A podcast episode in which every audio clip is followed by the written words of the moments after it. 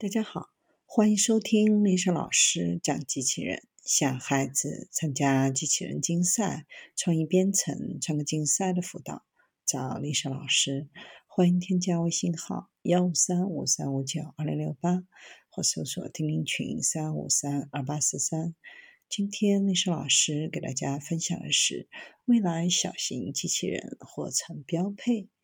现在人人带手机。将来可能人人会带个小型机器人，而要满足这个需求，机器人就需要具备五大要素：一、感知功能；二、规划功能；三、决策功能；四、运动功能；五、学习功能。未来真正的机器人要具备情感交互、人机协作能力。具备学习、语义分析，才能够真正成为智能服务机器人。要实现这个目标，当然还有大量的工作要做。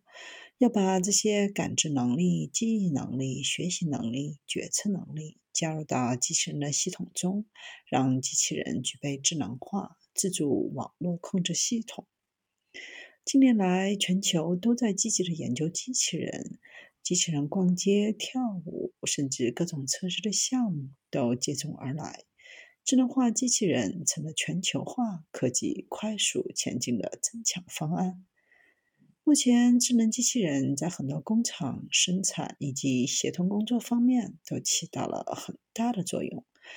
是不是意味着屏幕交互要逐步回归于正常的人与人的交流？机器更多模拟的是人与人之间的场景化交互呢？其实这些年也有很多人在开始逃离智能化时代，希望放下手机，回归到生活的安宁。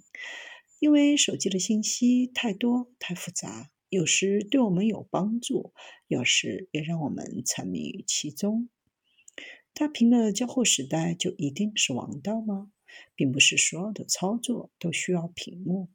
而如今盛行的就是屏幕交互，手机屏幕、电视屏幕、车载屏幕、办公电脑屏幕、会议屏幕，甚至很多户外的广告都是大屏广告。我们被一个又一个的屏幕所困。在未来有没有更好的交互？可能小型机器人就是一个很好的交互方式吧。一个眼神就知道你要干点什么。一个语音的对话就可以让机器人帮忙完成一系列的操作。